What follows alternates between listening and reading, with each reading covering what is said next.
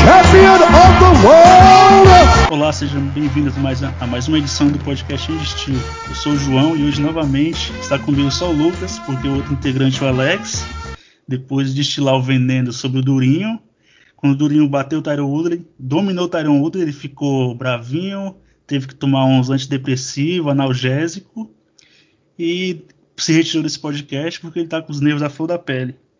E ainda afirmou Que Durinho bateu no vovô Tyron Woodley, que fosse um ano, uns anos atrás, não teria acontecido isso. E você concorda com isso, Lucas? Espero que não. Esquadrão Brasileiro. Rapaz, o Esquadrão Brasileiro, nosso, nosso membro mor, fugiu, claramente fugiu, porque ele não tinha mais cara de pau para aguentar e gravar esse podcast enquanto a gente fala da magnífica vitória de Gilbert Burns, né? Então, ainda por cima, durante a semana passou pano para gringo e ainda que é o quê?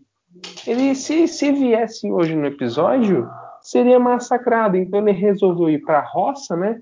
E vai passar, vai lá plantar uma mandioca, já que ele tá falando do Durinho, vai lá plantar uma mandioca, dar uma relaxadinha e volta aí pro próximo evento, né? Ah, sim. E defendeu John Jones ah, com afinco.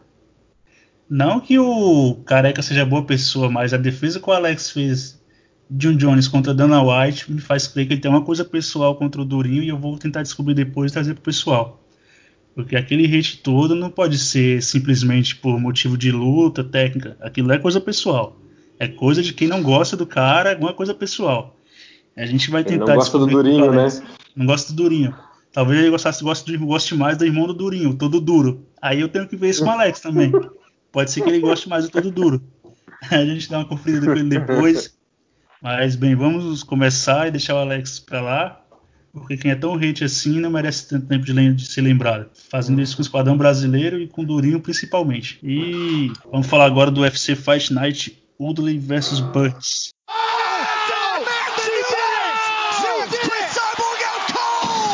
E aí, Lucas, algum destaque do card preliminar? Vamos dar uma olhada aqui que a gente tem aí de, de destaque, né? A gente pode comentar aí rapidamente, né, sobre a surra homérica, né, que Antonina Shevchenko tomou, né, da Chukagian.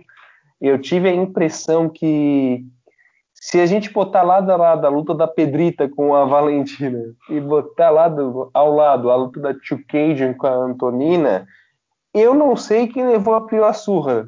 Talvez a Pedrita, porque é menos experiente, mas a Antonina, olha, mostrou ali o chão menos 10, né? E provou que sobrenome não faz lutador, né? A Antonina mostrou o jiu-jitsu negativo da mesma escola do Michael Johnson, do, do Mark Hunt, entre outros, né? Mas pelo menos conseguiu não, é. sobreviver. É. a única coisa que ela conseguiu foi sobreviver, mostrar. Mas quase foi finalizada. Tipo, mas a, eu achei que a Tio ia pra trocar, e quando a Tio decidiu trocar no terceiro round, tava dando uma complicada para ela, mas ela lembrou que tava quedando fácil e voou nas pernas da, da Shevchenko, da Antonina, e colocou pro chão e garantiu um round. Mas, mas é ela... aquilo, né, João? Sim. O gato, gato, gato escaldado tem medo de água, né? Então, ah, sim, né? ela... ela tinha ganhado os dois primeiros, foi querer dar aquela cozinhada na luta, lutando em pé e viu que o negócio poderia engrossar para ela vai na perna e derruba que é melhor. E... Ah, não, ali o, o, que me espantou foi que a Antonina ela mostrou muita força bruta para sair das finalizações. Tinha finalização que estava encaixada ali e ela na força bruta conseguiu soltar, né? Não tinha técnica nenhuma, mas a bicha é braba, né? Ah, sim.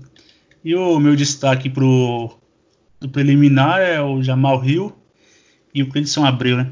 Clitson estava com a corda no pescoço, agora ficou mais ainda. E eu confesso que eu vi umas entrevistas dele e pelo estilo de jogo que ele parece ser mais ter um jogo de solo mais arredondado. Parece, acho que ele tem mesmo mais que o Jamal Hill, jogo de solo mais arredondado, grappler, e pelas declarações, né, e também pelo octógono ser menor, achei que ele ia conseguir encurtar e pôr para baixo e, e, levar a vitória na decisão na finalização, mas que nada. Na primeira, na, logo nos primeiros segundos, ele já como levou um knockdown e, e o que gerou o nocaute foi ele chegou foi tentar encurtar, levou uma ajoelhada na, na barriga e foi o começo do fim, né? E o Jamal Hill é. aí tá, vai virar uma, ah, vai não, já é uma promessa pro, pro meio pesado agora, né? Vamos ver como dar para ele na próxima. E você, Lucas, fala o que achou dessa luta. Cara, eu achei que o Clinton ele tava um pouco fora de forma. Não... Faz tempo também que eu não, não, não, não vejo luta dele, né? Então eu achei ele um pouco fora de forma com as últimas apresentações. Ele tava muito lento, tava meio que fora de ritmo, né? E, acabou, deu no que deu, né? Então, foi, foi nocauteado, né? E rapidamente, né? não conseguiu reagir, não conseguiu impor o jogo dele, mas ele disse que tá tudo bem, que agora ele vai subir pro peso pesado e lá ele vai fazer a carreira dele, né? A última chance dele, ele pediu, né? Agora vai. E, tipo, eu acho que a única chance dele ser demitido com três derrotas e uma vitória é por causa dessa pandemia, né? Porque o UFC não pode dar o luxo de ficar mandando o atleta embora, sendo que se a, luta, se a ilha da luta não sair mesmo, que eu acho que vai sair, mesmo assim eu creio que vai ter uma escassez de lutadores também.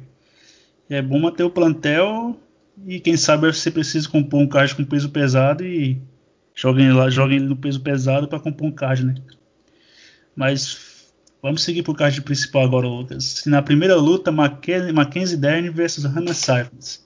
E eu falei aqui nesse podcast que a Dern ia levar fácil, ficaram falando que a, que a Cyphers era a próxima contender, inclusive o Alex falou mais que o Lucas, que a Cyphers era a próxima contender clara. Eu falei, não, estão dando uma, uma mina mais acessível, uma franguinha para Mackenzie voltar ao caminho das vitórias. O Alex, não, que a Cyphers é a próxima contender, que ela vai bater todo mundo nesse, peso. E eu falei que não era bem assim. E na luta foi o que aconteceu, né? E a Cyphers ainda foi entrar na guarda da, na guarda da Mackenzie para bater, sabendo que a Mackenzie, o forte dela é o jiu-jitsu. Essa daí que é de luta elevada a mil. e você, Lucas, o que achou dessa luta aí? Olha, cara, eu assim, eu acho que, que quando você encontra uma pessoa que tem um jiu-jitsu do nível da do Bernie, o lógico seria você, na hora que ela estiver no chão, você correr para o outro lado do octógono, né? Não entrar na guarda dela para querer dar um pontuar um pouquinho, né? Então deu no que deu, né? Ela, ela entrou ali pro, pro jogo da Derne, né? E acabou, né? Sendo finalizada, né? Uma finalização muito bonita, né? Então a primeira deve agora ser é o dessa, dessa... isso o feminino, feminina, né? né? Isso. Então ela fez essa finalização. A, a gente na trocação a gente sabe que, que a, Ma, a Mackenzie ela não estava indo bem, como todas as outras da trocação, né? Então ela só tem aquela mão pesada e os overhand, e claramente ela não, não melhorou. E o que eu tenho a pontuar é que a Mackenzie, além de não ter melhorado, né, a trocação dela ainda ela não está melhorando as entradas de queda, ela está dependendo daquele jogo de clinch, né? E, e, queda no clinch, isso aí é muito perigoso para uma, uma trocadora como a, a DRE, uma trocadora que sem tantas habilidades, ela vai ter que se encurtar, e encurtando ela vai ser exposta, ela não vai saber ir pro infight, né? Porque uma coisa é tu, tu ter um bom infight e aproveitar do encontro para clinchar. Outra coisa é tu ser obrigado a clinchar para derrubar, né? Então ela fica muito exposta e ela se afobou uma hora. Ela, ela entrou assim numa loucura, num frenesi, deu um chute do meio do, do octógono totalmente displicente, né? Se fosse uma lutadora assim um pouquinho melhor que a Cyphers, né? Não que a Cyphers é uma lutadora ruim, é uma lutadora ali que compõe meio de tabela, né? Então que, que poderia, dependendo da combinação de jogo, ela até consegue entrar no ranking, né, a Cyphers, mas ela foi displicente. Se a Cyphers fosse mais mais técnica, né, e ou se a Cyphers tivesse algum jogo de chão, tinha aproveitado aquele chute dela displicente, né? Ah, sim. Se fosse a Dern, procuraria urgentemente uma academia, não para ficar melhorando tanto no strike, no strike mas sim para óbvio, para melhorar no strike, mas focaria mais no wrestling, no jogo de queda, que é para ela pôr em, em, prática o feijão com arroz dela, né? Porque não, vai adiantar ela pegar, tentar virar strike e pegar umas meninas mais polidas em pé e ela não conseguir quedar, né? Porque na, na hora que ela clinchou, eu falei, hum, clinchou, já vai jogar pro chão. E a, E a Cyphers conseguiu manusear ela no clinch e se livrar muito fácil. E eu achei que dali, ela, dali em diante ela conseguiria quedar, né? Então a Dern, tipo, não tem que, ela não tem que fazer que nem a, a Ronda Rousey e achar que vai virar strike. Ela tem que treinar strike, óbvio, né? Mas, tipo, não deixando de lado o feijão com arroz dela, né? Tem que implementar o jogo de queda para quando chegar no jiu-jitsu, aí quem for adversário é praticamente a Deus, né? Porque se ela ficar dependendo de queda desse tipo, puxar alguém para guarda, vai funcionar contra poucas pessoas, contra poucas meninas, né? Quando chegar no mais alto Sim. nível, é bom estar tá com um joguinho mais redondo e para conseguir impor o jogo dela, porque senão se ela for depender de de uma mão entrar e dar um knockdown ou outra coisa para pôr o jogo dela em prática, ela vai estar tá em sérios apuros. Bem, Lucas, e é, passando ela pra... pegando aí. Pode não, ela pegando uma uma striker mais polida, se ela não melhorar essa valência dela de queda, ela não vai conseguir arranjar nada, né? Se pegar uma, uma lutadora que circula mais, uma lutadora que, que consegue evitar esse, esse clinch, para mim é adeus, ela não vai conseguir encontrar, né? Ah, sim. E agora, pra, partindo para a próxima luta, Roberts vs Brook River. Né, foi uma luta bem animada, mas no fim o, o Roberts conseguiu finalizar o índio lá, que tinha, no começo do ano tinha, tinha perdido a luta por. tinha vencido a luta por um contas, né? No contas não, por um uma joelhada intencional. Legal, é. Uma Isso. joelhada intencional que estava entre três apoios, mas dessa vez não houve joelhada intencional nem nada e ele e ele foi nocauteado. E é subindo agora. Né? É. Lembrando do índio do amor, né? Deu uma, uma alfinetada no índio do, do, amor, né, Lucas? O Alex não tá aqui, mas você tá, né? Pra cutucar os brasileiros. O índio do amor. Mas subindo, teve aquela luta lá do Billy Quarantillo o Spike Carilli. O Spike Carilli, ele quer se divertir e ser feliz. Entra no, no octógono, manda a técnica para PQP, dosar o gás, não quer nem saber, vai para cima, se joga, já começa dando chute alto e quer mais que o período dele cresça e que o mundo se foda, né? Foi se divertir. Ai. E a luta foi bem animada, bem tensa. E ele morreu no gás. E o, e o melhor foi aquela parte que ele tá batendo. Ele levanta, e sai das costas sai andando. eu, olhei e é, falei, é, que porra é, que esse cara tá fazendo? E ainda ganhou um knockdown de brinde né, nessa hora. Então, é, é, isso que, é isso que eu ia complementar, né? Vai lá, chuta no começo, não dosa gás, bate em cima, não se preocupa, vira de costas e toma knockdown, né? É, deixa, o cara, deixa o cara empatar o round, né? É, o Spike ele quer que o mundo se exploda e que o período dele cresça, porque ele não tá nem aí para dosar gás, para manter a estratégia, ele quer ser feliz no octógono, distribuir pancada e receber pancada. Na hora que ele levantou, não, ele... ele... o que esse cara tá fazendo? Por que, tá virando de costa? Eu falei, eu tô surdo, não ouvi a buzinha do fim do round, mas que nada. O Quarantino levantou, foi correndo, deu um soco por trás e ainda conseguiu um knockdown ainda. É, é, que foi o barulho da torcida, ô João. Ele não ah, conseguiu ah, ouvir. Deve ser a torcida que atrapalhou ele. Se tivesse, poderia ter sido desculpa, né? Mas tava tudo vazio. E eu ainda falei, eu falei, não tô ficando louco, não, tem, não acabou o round ainda. Ele definitamente, depois que ele tomou o knockdown, ele não rendeu mais, ele, ele ficou muito afetado. Ele, acho que talvez pela burrice, ele pensou, puta merda, como eu sou burro, né? Não consigo mais lutar, né? Ou fora, é, que, que sentiu, né? E fora que ele, bichão foi jogando tudo para cima do Quarantilo e, e morreu no gás também, né? E faz aquele monte de coisa no começo da luta, é, é não tem gás, se aguente, né? Mas esse aqui é, é o tipo de cara que é porradeiro, que quer sair rodando o braço e distribuindo soco para todo mundo. Esse cara aqui, na próxima talvez ele ganhe, esse aqui dificilmente o UFC manda embora. O UFC gosta desses caras assim, né? E se tivesse, se tivesse público naquela, naquele Apex ali, eu fosse numa arena, tivesse público, a galera ia loucura, é o delírio com essa luta, assim, quando é luta assim mais ah. empolgante, que os caras partem pro, pra trocação franca, a galera gosta bastante, né, que tá lá na, na arena. Com, com, certeza, João, ainda mais um cara desse que ele pega ali a maleta de ferramentas do que ele tem e joga no oponente de uma vez só, né, ele faz ah, de tudo de, uma vez e depois já era. Já era. E subindo para a próxima luta, que para mim foi a pior luta da noite, que peso pesado, né? Passou o primeiro round, os caras estavam ofegantes, como não tinha torcida, dava pra ouvir, dava, não tinha público, dava pra ouvir de casa.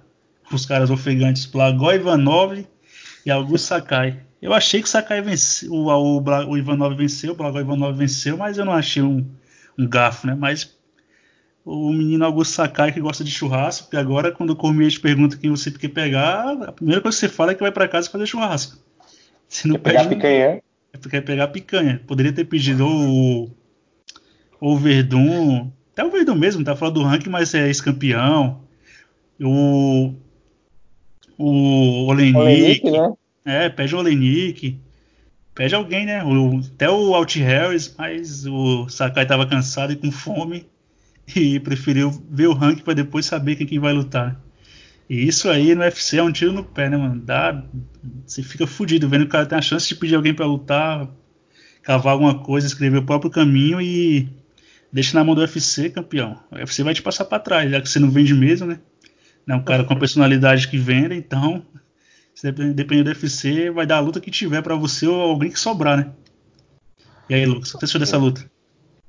Então, primeiro eu tenho que falar que, que deu até uma falta de ar nessa luta, né? Os caras os cara estavam numa ofegância que, se tirar de contexto, dá para colocar no Xvideos, né? Então... Ah, sim. E, e, nessa hora eu pensei, por que não tá bombinha do Greg Hard aí? Porque os caras estavam precisando. Ô, rapaz, eu acho que nem bombinha. O Ivanov tá precisando de oxigênio, né? É. Porque, olha, os caras. E, e, o mais surpreendente é que não foi uma luta solta, foi uma luta toda. Ficou muito truncada, né? Então o Ivanov ele ficava encurtando, ficava, ficava amaciando ali o Sakai, né? Então ele cortava, clinchava e na, na saída do clinch acertava, né? Ou um cruzado, ou um, diretozinho ali no, no Sakai, né?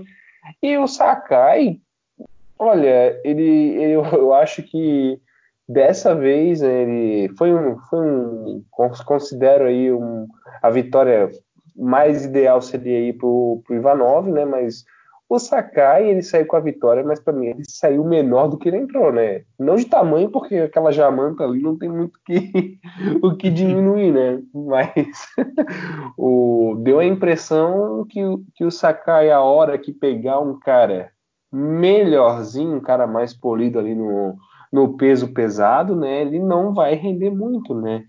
Então o pessoal está começando a hypar o, o Sakai, que que está empatado com o Enganu, né? Maior sequência. Então, eu sei que esse trabalho do Alex, mas se eles estão empatados em sequência, por que não casa então o Sakai e o Enganu, né? Para decidir quem que é melhor striker. Dar, já quer dar uma passagem pós-vida já?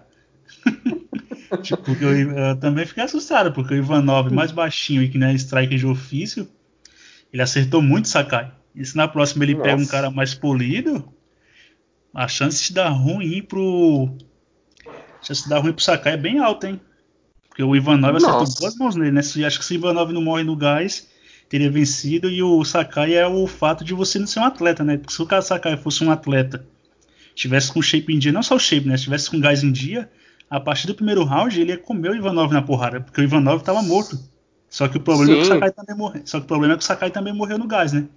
Se o Sakai é, consegue é, ele... manter aquele ritmo, consegue manter o ritmo e o gás pro segundo e terceiro round, talvez conseguisse até ganhar com uma folga bem grande os dois, os dois últimos rounds, né? É, ele até chegou com mais gás no final, mas é mais demérito do Ivanov, né? Que o Ivanov. É. O Ivanov ele, é forte, né?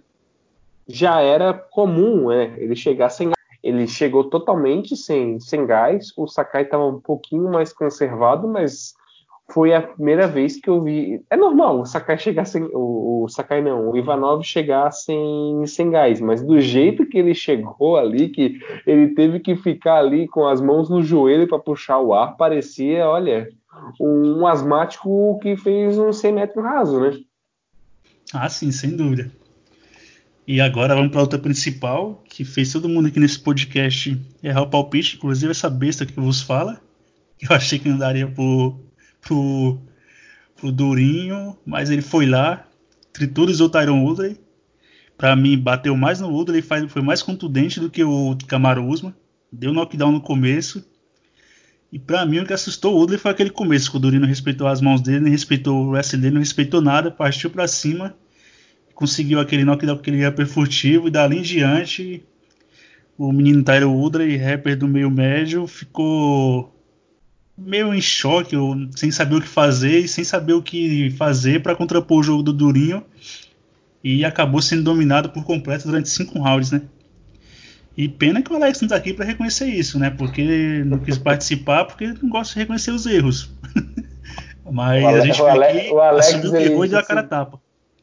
O Alex disse que, que foi garfo. É, não duvido muito que ele tinha, tenha dito isso, não. É, ele, ele, parou com essa teoria porque eu falei para ele parar de falar, mas ele estava achando que tinha sido garfo. e ó que ele, no dia que ele falou para parar com o hype no Durinho, ele até impostou a voz, estava até sério, mas deixa pra gente malhar ele um pouco mais mais para frente, ou então na próxima edição. mas na próxima eu garanto a todos, quando ele voltar aqui, ele vai ter que falar sobre o Durinho e Tyron, ele não vai fugir não. E você que achou dessa luta dos dois, ô, ô Lucas? E uma, mais uma pergunta. Você acha que o Durinho agora tem chances, tem chances claras contra o Tyron Woodley ou Tyron Woodley não, contra o Camaro Usman? Ou você acha que não? Então, vamos, vamos lá, né? Eu tinha comentado no, na última edição que a gente fez o pré-evento, né? Que Isso. o Durinho estava naquela fase que parecia que as estrelas estavam se alinhando, né? E eu comentei isso e realmente as estrelas se alinharam, né? O, o Durinho ele mostrou a evolução, né? então ele já tinha demonstrado ali na hora que ele subiu de categoria, ele, ele ficou forte nessa categoria, né? Isso não tem como negar, o bicho está com uma carcaça boa, né? Ele ficava muito subaproveitado, né? Com corte de peso, né? Então Agora que ele subiu, ele, ele tá um cara mais, mais duro, tá aguentando o golpe, então para, ele para, tomou para, mão para, do... Para, para, Lucas, como? O Durinho tá mais duro? Agora que ele subiu? Desculpem todos a ter maturidade para isso. Pode continuar. Fez jogo duro. O Durinho é, fez jogo duro, né? Jogo duro. Pode continuar, pode continuar. Mas ele, ele agora que, que subiu, até falar subir o Durinho é. É, deixa meio constrangedor e com duplo sentido. É meio suspeito, né? Mas o, o Gilbert Burns, né? Agora que ele tá na, na, categoria de cima, né? Ele, ele tá com mais carcaça, ele tá, tá com mais vontade, né? Porque geralmente tu subir de categoria ou descer não é garantia de sucesso, né? Então que acontece? O Durinho, como ele era um cara que perdia muito com corte de peso, ele, ao subir de categoria, ele perdeu esse desgaste. Né? Então, ele na, na categoria dos meios meio médio, né? Ele fica um cara muito forte, né? E ele mostrou isso contra o Tyron Woodley ele já nos primeiros segundos, né, ele, ele já partiu para o infight ali junto com o Woodley, né? O Woodley acabou levando a pior, né? Então eles clincharam e o Woodley acabou tomando o knockdown e a partir do knockdown o Durinho já já partiu para cima, abriu aquele corte em cima da sobrancelha do, do Woodley e o Woodley no primeiro round já já sentiu, né? Viu que o P basicamente fez aquela cara que ele fez contra o Camaro Usman, né? Que é o que que eu tô fazendo aqui, né? O que que, o que, que esse cara tá fazendo comigo, né? Então, ah, no, decorrer, no decorrer da luta, a gente já viu que o Woodley, ele, ele começou a respeitar, né? Ele, ele entrou no modo One Punch Knockout, né? Então, ele ficou recuado e aguardando a chance dele. Só que o Durinho estava tão no ritmo, né, aquela famosa frase na ponta dos cascos, que ele entrava para o infight e acabava desviando do próprio direto do o direto perigoso. O Durinho pegou o time perfeito ali, né, durante quase todos os rounds, porque entrou um diretozinho no, último round, mas aquilo só, só é, eleva né, o, o, Burns, né, porque tomar a mão daquela e nem praticamente ele encaixou bem, não sentiu, né, mas ele, se for ver em câmera lenta, né, nesses highlights aí do, do UFC que ele faz em câmera lenta, tu vê que o Durinho, ele, ele entra, ele arma o chute, né, para quê? Pro, pro Woodley tentar dar o direto, né? Então ele, arma, ele entrava com o chute armado já pro Woodley perder o time, né? Então ele começou a trocar, o Woodley sentiu, né, a trocação, os cruzados do, do Durinho estavam entrando todos, né? Então acabou que o Woodley ele, ele ficou vítima do próprio jogo dele, né? Então ele tomou ali um, um 10 a 8 a gente, dependendo, né, pode até dar um 10 a 7 naquele primeiro round, né, mas a partir dali ele, ficou naquele one punch e o one punch casou direito com a estratégia do, do Durinho, né? Então, o que aconteceu? No final, foi uma dominância tão completa que acho que foi no quarto round que ele tomou outro knockdown e o Durinho ainda partiu pro, pro, pro jiu-jitsu, né? Então, quase finalizou no final do quarto, né? Então, ele ele foi uma dominância completa que até no wrestler, que, que é o ponto mais forte do Woodley, ele foi dominado, né? Então, méritos todos aí pro, pro Durinho. Ele mostrou que é um cara que, que é realidade nessa categoria, né? O próprio a própria manutenção do ranking já colocou ele em primeiro, né? Então fez as lutas certas no momento certo contra os adversários corretos, né? Então ele é um cara que, que depois do pós-luta ele foi tão perfeito que na hora do pedido ele chegou, pediu o Kamaru Usman, foi respeitoso e ainda teve um ponto de desafio, né? Então ele foi perfeito até na parte de, de entrevista pós-luta. Ele pediu o cara correto e de forma correta, sem desrespeitar, porque ele tem uma amizade com o Camaro Usman, né? Ele disse que, que é o irmão dele, né? Então ele não, não foi um idiota, porque tem muito lutador que chega nessa fase e já, já bota fogo, né? Bota fogo no parquinho, bota fogo na academia, não quer nem saber. O, o Durinho ainda foi respeitoso e ainda disse, ó, se não der certo, eu quero o Covington, né? Então não não fez aquele jogo de, de brasileiro que ah, o UFC sabe o que, que eu mereço e deu. Não, ele disse que quem ele quer, desafiou as pessoas certas, fez uma luta excelente e foi o desempenho da carreira do Durinho, né? Então, nenhum momento, todos os rounds, o Durinho ganhou com clareza e, e não foi aquela clareza da pô, teve momentos do Woodley. O Woodley não apareceu, ele não conseguiu desempenhar, né? O pessoal tava rebaixando o Woodley, que, ah, que virou a chave e tal, mas eu não acho isso. Eu acho que, que o Durinho ele foi tão dominante que, que não deu chance pro Woodley aparecer. E tu, João? Ah, eu acho que o que travou o Woodley também, fora o Durinho ter feito tudo aquilo, foi o. Foi a, o medo do Durinho quer dar ele, né? E no primeiro round ele quase foi finalizado, foi salvo pelo gongo. Salvo pelo fim do round, porque senão se demora mais um pouco, acho que teria sido finalizado. E o Woodley ficou, ficou, ficou com medo do Duro entrar em queda. Por isso que ele estava soltando tanto, ficava jogando golpes isolados, sem combinação. Também porque esse é o estilo dele, de confiar muito na mão direita, no peso da mão direita. Mas também porque ele ficou com medo da queda. Né? E o Durinho fez tudo certinho, bateu o número da categoria, pediu o Usman, se não tiver o Usman pode ser o Compton, que é o deve ser mesmo, que é outro cara de nome na categoria, e que tá lá em cima no ranking também. E o Durinho só não ganha esse title shot porque se o Masvidal aceitar a luta, né? Porque eu acho, eu acho que não vai aceitar, porque o Masvidal tava cutucando o, Nate Dias pra trilho pra revanche na, no Instagram, no Twitter. E ele tão conversa, estão conversando bastante tempo sobre essa luta e não chegaram a um acordo financeiro ainda. Eu não acredito que o Masvidal vai voltar atrás e querer lutar pelo Usman, sendo que ele quer ganhar mais e quem é o único cara que pode fazer ele ganhar uma bolsa maior é o Nate Diaz, né? Nate Diaz e Conor McGregor, mas o Conor quer lutar com ele e o Nate Diaz pode ser que aceite, né? Já respondeu uhum. também. E. O... Fala, Lucas. Não, é que eu ia complementar que o que acontece? O Durinho tá no time perfeito, porque os contenders, todos eles estão com algum impedimento para lutar com o Camaros Usman, né? Então tem o Covington aí que que nem nem está liberado para treinar, porque ele pegou 180 dias de gancho, ele vai ser liberado na metade do mês aproximadamente, né? Então até o cara fazer um camp aí, ele estaria disponível para lutar contra o Camaro Usman lá para agosto. Não sei se o Camaro Usman vai vai estar tá, vai estar tá querendo esperar mais um pouco, né? O, tipo, o, o Masvidal e o Curtis hum. não pode treinar também porque ele saiu da TT, né? Foi convidado a se retirar, né? Não faz Sim. mais parte da equipe, né? Sim, até Fala, se ajeitar, né? Então, ele vai demorar muito tempo aí, pelo menos, pelo menos mais um mês aí para ele se ajeitar e começar a treinar, né? E a gente sabe que, que depois do, desse gancho aí ele ele até voltar ao ritmo, ele vai demorar um mês ainda para poder fazer um campzinho, né? Então tem que voltar de leve, né?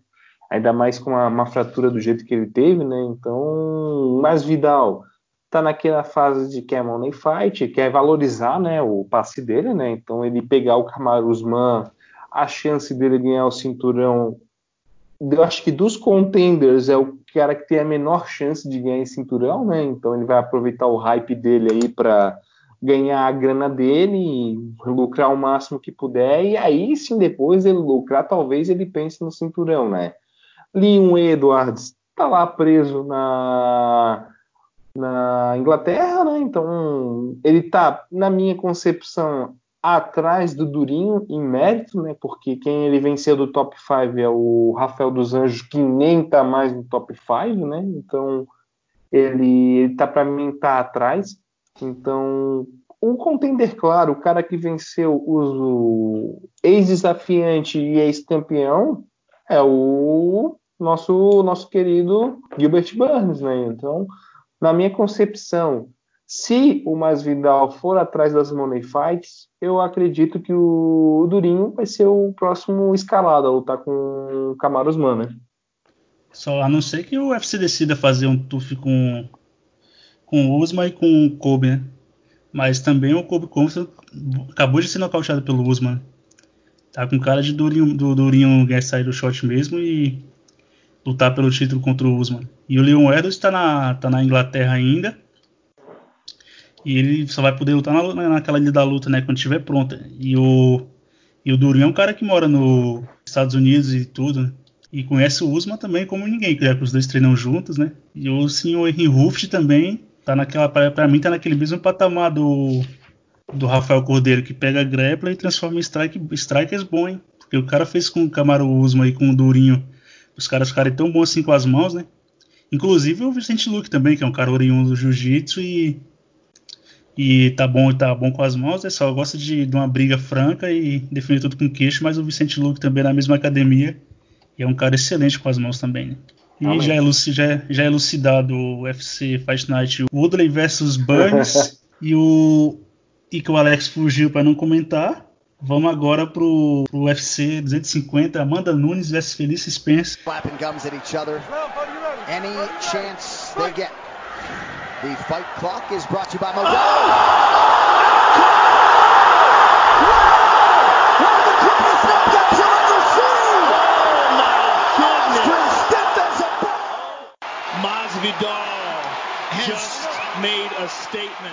E vamos começar de baixo para cima. E você, Lucas, algum destaque do card preliminar? Eu vou, vou, destacar a luta aí do irmão do Durinho, né? O, não o todo duro, mas o Herbert Burns, né? Contra o Evan Dunham. Né? Se o Alex tivesse aqui, ia subir nas tamancas e fazer barraco, hein? Ainda bem que ele não tá aqui, ele não consegue ver esse sobrenome e ficar sem falar nada, né? Vocês viram no último podcast que ele fez. Mas continue aí, Lucas. Então, o Herbert Burns, ele nessa luta, ele ele escapou das críticas do Alex, né? Porque não tá aqui hoje, mas falando sério, o... essa lutinha aí do, do, do Evan Dunham e do Herbert Burns é basicamente uma luta para dar um destaquezinho, né, pro Herbert Burns. Pegou em cima da hora, pegou o Dunham que tá vindo de uma péssima fase, quase dois anos parado, né? Sequência de derrota e a gente sabe que é um jogo que vai casar aí pro Burns, né? Então o Evan Dunn não é um bom trocador, ele é mais um wrestler de ofício, mas nem como wrestler é tão bom assim, né? Então acredito que o que, que vai acontecer? O, ele vai aceitar jogo de chão com, com o Burns e acabar no jogo de chão com, com o Herbert Burns é pedir né, para ser finalizado. Né? E o Dan, apesar de não ser um cara muito finalizado na, na carreira, já foi, né? E toda vez que ele pega um cara que tem um chão melhor que ele, né, ele já não consegue produzir, né? Por mais que, que ele não seja finalizado pelo Burns, eu vejo que vão se embolar e na hora do chão vai ser dominância completa do Burns, né? E tu, João? Ah, sim, boa luta também. Uma boa oportunidade pro Herbert subir no, começar a subir no rank e fazer mais o nome dele. Né? Apesar que essa luta é catchweight, né? Peso casado. Mas mesmo assim é uma boa oportunidade e tá, tá que nem o irmão, né? A empresa precisa, tá sempre lá. E tem mais algum destaque, Lucas? O preliminar ou não? Hoje você pode ter dois, como o, o anti do anti família Burns não tá aqui, você pode falar outro se tiver. então, eu não tenho muito, muito mais destaque, né? Eu acho que o, o principal tá, tá mais interessante. Ah, deu pra perceber que gosta de, só de card principal, né? O preliminar acho que ele nem assiste. é, eu vou destacar o José Formiga, né? Que é incansável, que sempre que tá na beira do title shot ele tropeça, né? Que foi na, como isso na última rodada. Sendo que ele poderia lutar pelo cinturão vago com o Davidson, que ele foi o último cara que bateu o Davidson caso ele ganhasse, mas ele foi lá e perdeu, né? E agora vai pegar o Alex Perez, que é o nono do ranking, Formiga ganhou o quarto. E nessa luta, não sei, eu tô achando que vai dar. Não sei se vai dar rampa Formiga, não sei se ele já virou o fio já, tá naquela descendente. Mas enfim, tem brasileiro no card preliminar aí, né? E agora vamos pro card principal de baixo para cima, Sean O'Malley, o Marconha, o Marconha, o Marconha do peso galo e Ed Warren. E essa luta aí tem tudo para ser uma trocação boa, né? O, o Sean O'Malley que é um kicker, o Ed Warren que é um cara melhor com as mãos, né? E é bom o menino O'Malley ter melhorado um pouco com as mãos, porque se, se o, Ed, o Ed for pelo caminho certo, ele vai tentar encurtar essa distância para trocar mãos com o O'Malley, porque o O'Malley gosta de chutar bastante, né? É um kicker. Tanto é que na última luta dele, praticamente ele nem soltou nenhum soco direito na luta. Soltou 10, acho que foi muito. Resolveu tudo com os pés, né? E você, Lucas? Então, é, é basicamente a, a, gente vê essa luta aí para jogar o Malley no, no ranking, né? Do, do Galo, né? Então, o Malley é um cara bem quisto aí pelo UFC, né? Só não tá mais bem quisto porque, né, caiu no doping, né? Então, a gente ficou um tempo afastado, né? Ele é cria do contender, né? Então o UFC dá, tem bastante expectativa, né? Ele é um cara que, que tem estilo de luta e que, que vende bastante, mas como tu falou, ele dá muita brecha na para aplicar o jogo dele, né? Ele precisa de, de uma certa distância, né? Só que a gente também nunca viu ele, ele sofrendo essa pressão, né? O Ineland, ele, o Vineland, ele pode, pode dar essa pressão, porque ele é um trocador mais, mais visceral, né? Então capaz dele, dele se aproveitar dessa deficiência aí do Mala e aproximar, né? Aí sim a gente vai ver, né? O, o quão bom pode ser o Malen numa, uma, numa in fight, né? Só que eu vejo que o Violent também já já tá um pouco aquém, né, do, do desempenho dele, né? Nunca foi, nunca chegou, né, na, nunca chegou a ser relevante, né? Um cara duro, meio de tabela, né? Mas é basicamente um, um porteiro para o ranking, né? Então, eu acredito que o O'Malley vai, vai acabar saindo bem aí. Ele voltou na última luta mais conservador, um pouquinho, né? E não, não tentou dar um pouco do show que ele, ele gosta de dar, né? Mas eu acredito que vai, vai dar o O'Malley aí, talvez um nocaute, né? Ou pelo menos uma, uma dominância maior, né? Ah, sim, e o UFC tem, o UFC tem tem planos pro O'Malley, né? Tanto é que ele tá nesse card já no preliminar, sendo que no, no preliminar não, tá primeiro do principal, sendo que lá no preliminar tem cara que tem mais nome no UFC, né? Que tem mais tempo de casa. Por exemplo, Formiga mesmo, tipo, que é luta de peso médio, que é o Ian Heinz, o Corey Stemmer e o Brian Keller, que são que o Corey Stemmer é ranqueado, o Brian Keller também é mais veterano. Então o UFC tem tem bons tem, tem, tem vê ele com bons olhos, né? E também teremos esse, nesse mesmo card principal, nesse mesmo evento, Aljamain Sterling e Corey Sanhagen, número 2 da categoria do peso galo, uma das mais disputadas contra o Corey Sanhagen, número 4. Esse aqui, para mim, claramente é o Tyler Eliminator, né? E nessa luta, você tem algum favorito, Lucas?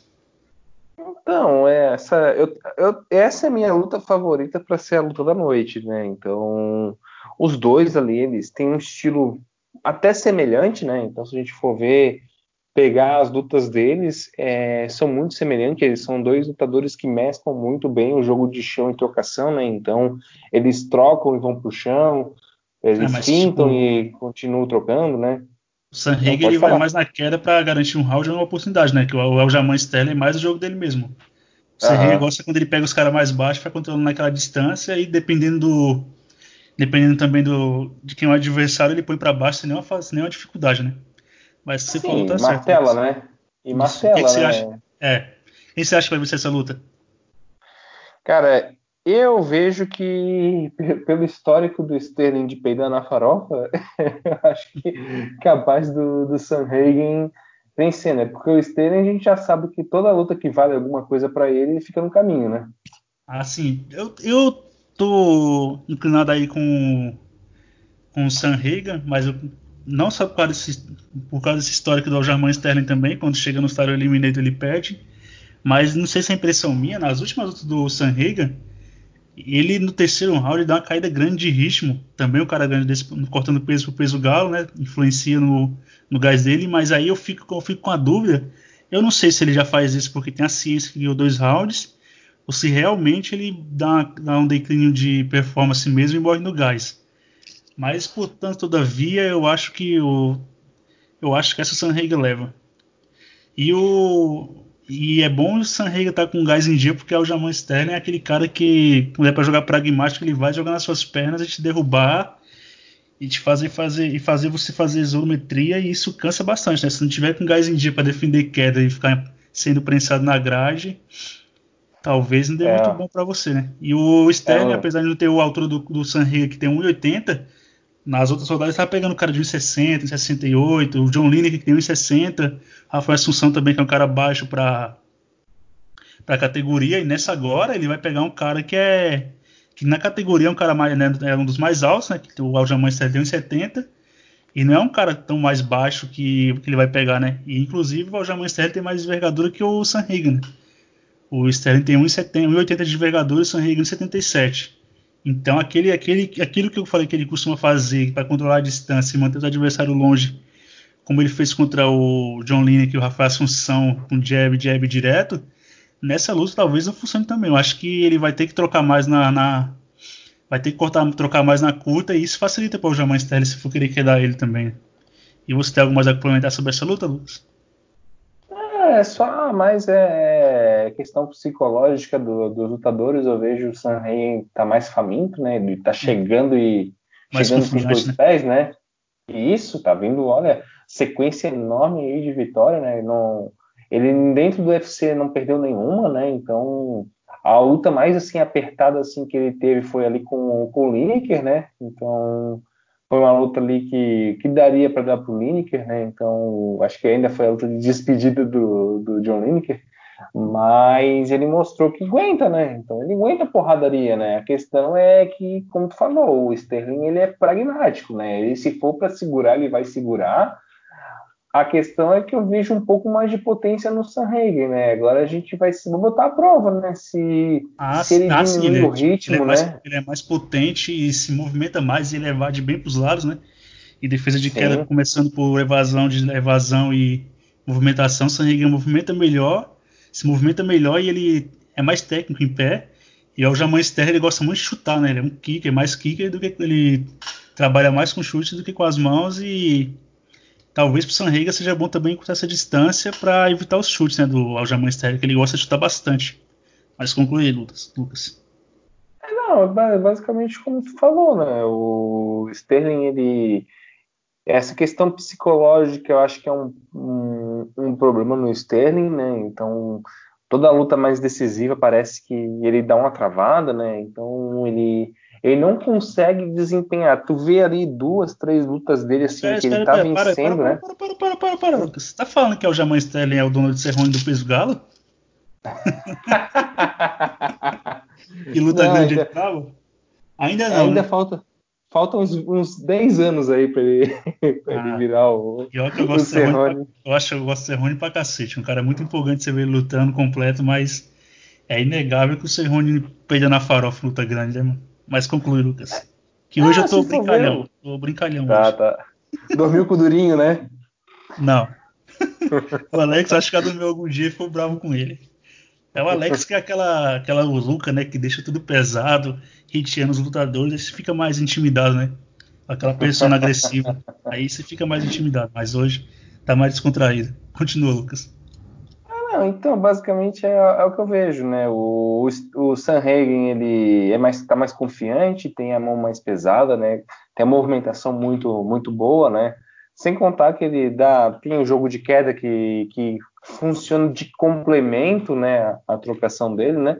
E o Sterling, a gente tá vindo uma boa sequência, a gente não pode negar, né? Ganhou do, do Munhoz, né? Que, que tá muito bem quisto, né? Então ele, ele sempre teve esse pequeno problema, né, de, de não desempenhar tão bem se a luta tá valendo alguma coisa, né? Talvez seja casamento de jogo, mas a gente vai ver isso agora, né? Porque o vencedor dessa daí é um. Eu considero que é um, um title eliminator para pegar o Marlon Moraes, né? Então, o Moraes ah, tá. Sim. Tinha tirado tá o Moraes da equação, né? é. Tá o número um do ranking ainda, né? Tem razão, sim. Lucas. É, ali quem ganhar vai pegar o Moraes, porque a gente já sabe que já está casado a luta de cinturão com o Peter Ian e o Aldo, né? E o último cara que venceu, o cara que vai disputar o cinturão, é o Marlon, né? Agora, eu acho que o cara que se sairia melhor com uma vitória naquilo que na conjectura da categoria seria o Sam Hagen, né? Que ele não perdeu para o Marlon, né? Então, Dependendo de um alinhamento de estrela, talvez parta para o vencedor de Ian versus Aldo, né? A não ser que apareça o Cerrone, mas essa categoria tá uma loucura, né? Dá para a gente fazer até um podcast, né? Para a gente entender o que aconteceu, que todo mundo arrumou par e o Marlon não arrumou, né? Então. Ah, sim. Quem seria o par do Marlon agora no meio do ano que ele, ele, ele iria lutar era o Peter Ian, né? Mas vai ser casado com, com José Aldo pelo cinturão vago, então Marlon ficou sem par para dançar.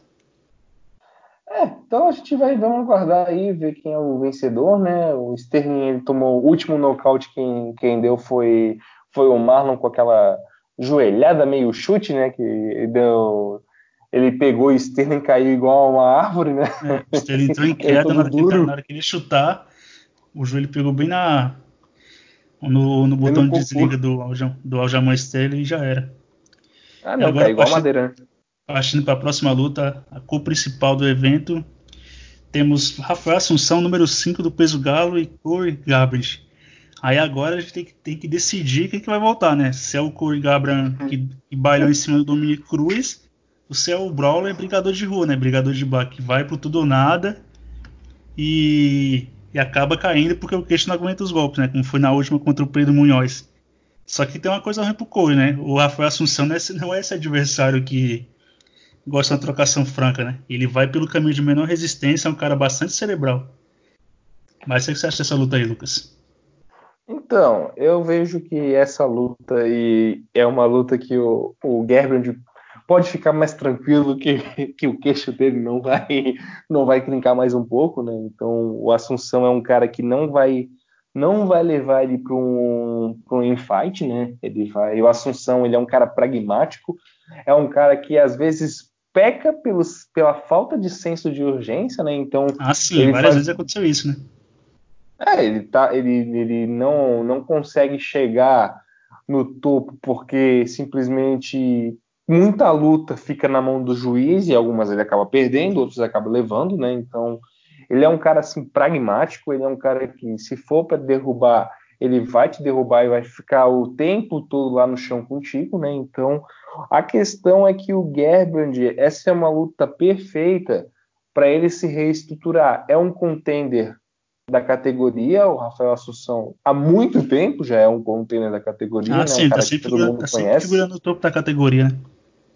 É, todo mundo conhece o Assunção e é um cara que não vai levar ele para briga de bar. Ele vai vai trocar o que for possível, mas se vê que tem brecha, vai porque dá.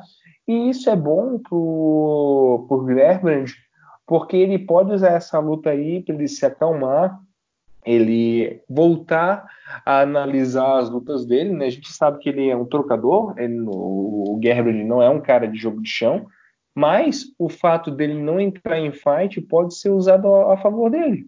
Para ele poder. É, ele, o, vezes... Você falou que ele não é do chão, mas ele, tipo, ele, ele tem uma boa defesa de queda pelo passado dele no wrestling, né?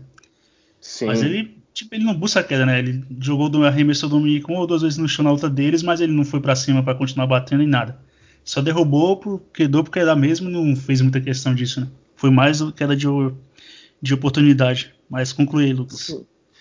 É, basicamente é isso, né? Ele, ele, ele vai ser um cara que. Ele vai ser uma luta que ele pode usar para para voltar ao caminho das vitórias no sentido de se concentrar que e entender que ele não está no, meio de uma briga de bar. Ele ali nessa luta, como o Rafael Assunção não vai querer trocar francamente com ele, ele pode ali reaprender, né, a, a, até autocontrole, né? Então, o Gerbrand é um cara que parece que quando ele sente o golpe, ele, ele tem que fazer o oponente sentir a mesma dor, né? E aí que ele perde, por quê? Porque não é porque o, tu bate pesado que o teu oponente automaticamente também já está sentindo, né? Ele contra o Munhoz, que é um cara do chão, ele foi partir para trocação franca, tomou um nocautaço, né? As duas contra o Dilachal, mesma coisa, estava na vantagem, sentiu o golpe, partiu para franca, foi nocauteado, né? Então eu acho que ele tem que usar essa luta bem, reaprender, né, a, a se comportar dentro do octógono, porque desse jeito ele não sei se é maldição da, da categoria, mas desse jeito ele está seguindo numa espiral que, que vai cada vez. Hoje está perdendo para o Pedro Munhoz, hoje está perdendo para o Rafael Assunção, amanhã está perdendo para os caras lá de trás, né? Por quê? Porque não está mais prestando atenção na luta, né?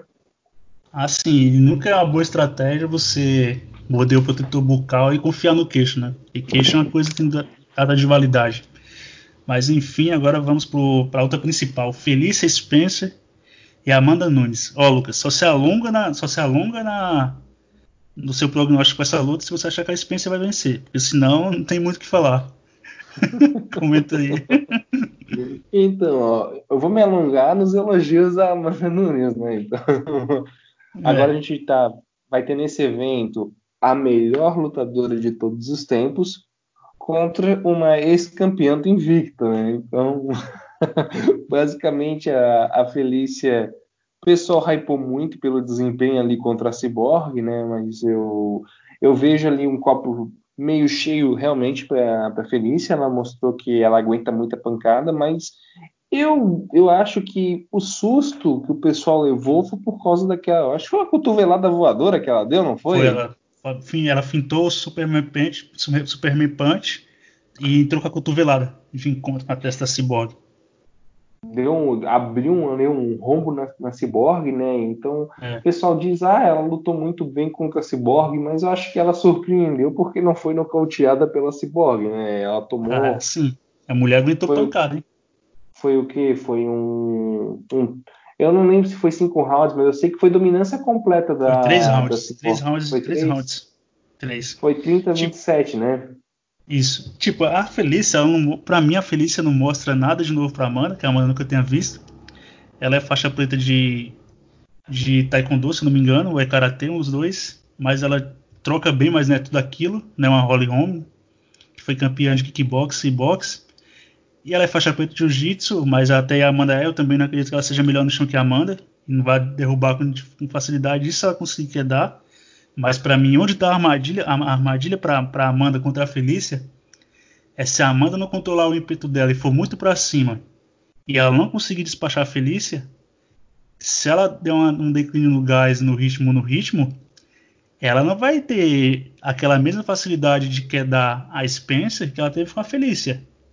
E aí as coisas podem complicar, porque se ela vai para cima da Felícia com tudo, que é uma, mina, que é uma mulher resistente, que ela é resistente, aguenta castigo, e ela não consegue dar conta e não, não, não segura o ímpeto, e depois ela for tentar recorrer à queda, talvez acabe dando ruim para ela, porque uma coisa é a Amanda 100% com fôlego em dia, a Felícia eu acho que não arrumaria nada com ela no chão, no setor de quedas e do chão. Outra coisa é você estar tá cansada e a, e a adversário mais inteira, a adversária mais inteira, né? Nisso que eu acho que, que pode, pode ter uma armadilha para Amanda aí no meio. Mas fora isso, eu acho que a Amanda vai, vai passar o carro pela Felícia também. E você, é, Lucas, algo mais a acrescentar? Não, basicamente tudo que a Felícia tem, tem para apresentar, a Amanda já enfrentou em um nível ainda maior, né? Se ah, tem sim. alguém boa no chão, né? enfrentou a Ela Valentina. bateu- A Valentina. Não, se ela tem alguém bom no chão, ela bateu a ex-campeã de, de judô, né?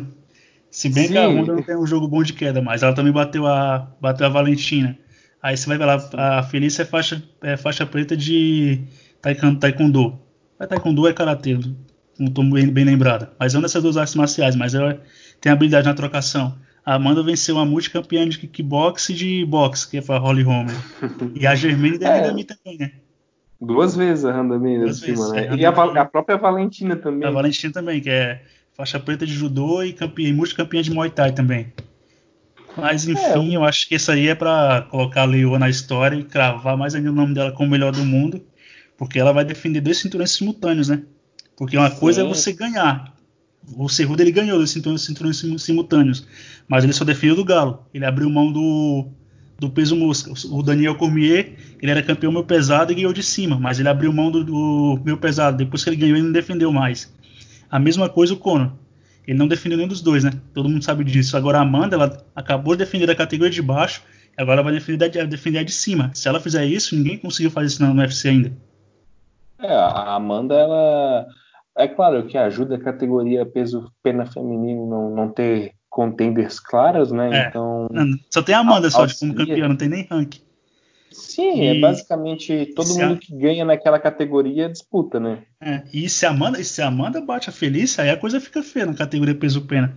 Porque ela vai ter que pegar quem? Megan Anderson.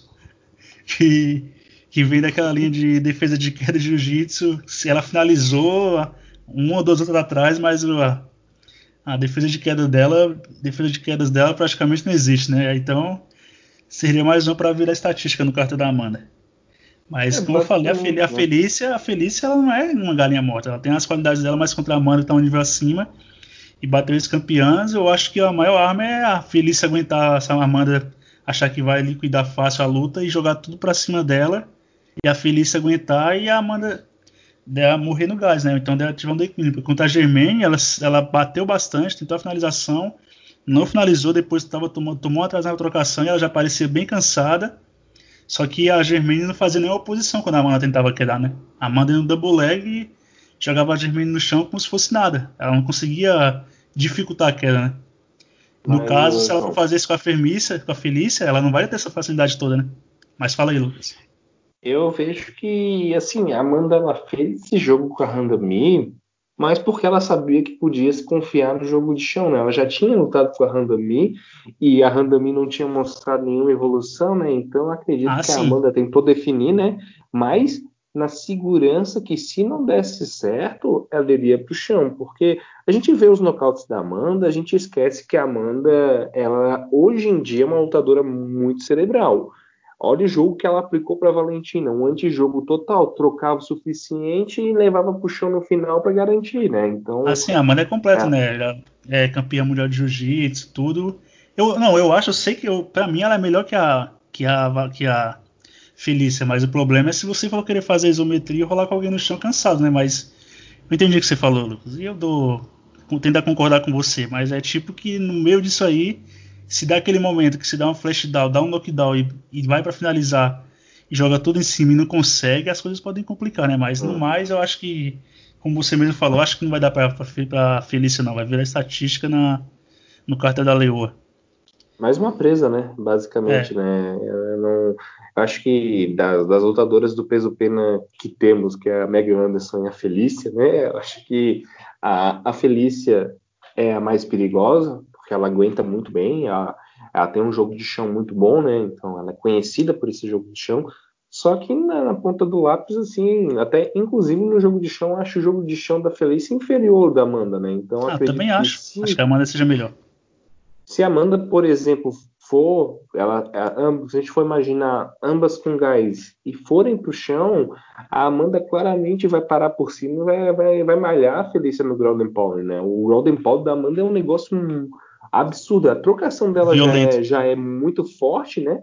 Mas o Golden Pound dela é um Golden Pound sanguinolento, né? Ela bate muito pesado, ela ela corta muito as adversárias só com a força dela, né? Então ela é muito forte, né?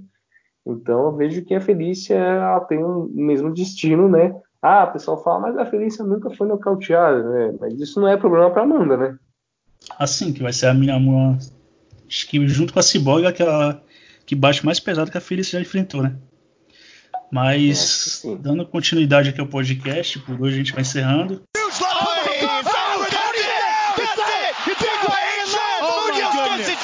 Mandar uma, uma, um abraço pro Alex, que se acovardou, que na hora de falar que brasileiro não é ruim, falar mal do Durinho, aí é bom falar. Agora, quando o cara vai lá e mostra o contrário, aí não quer participar, fica com desculpinha.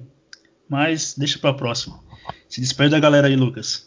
Então, pessoal. E se, ah, e se quiser alfinetar o Alex também pode. Então, então, pessoal, vou me despedir de todo mundo, né? Menos do Alex, que, que disse que o Durinho é um cara que não sabe lutar, que, que a, os campeonatos de jiu-jitsu dele é tudo garfo, né? Então o Alex falou aqui no privado pra gente, é tudo garfo, é tudo, tudo comprado pelo, pelo Durinho, que a trocação do Udo era muito mais afiada, que o Udo ele é um, um, um wrestler que ia derrubar o, o Durinho, né? Mas a gente sabe que que quando o hater fala, né, a gente não deve levar muito a sério, né?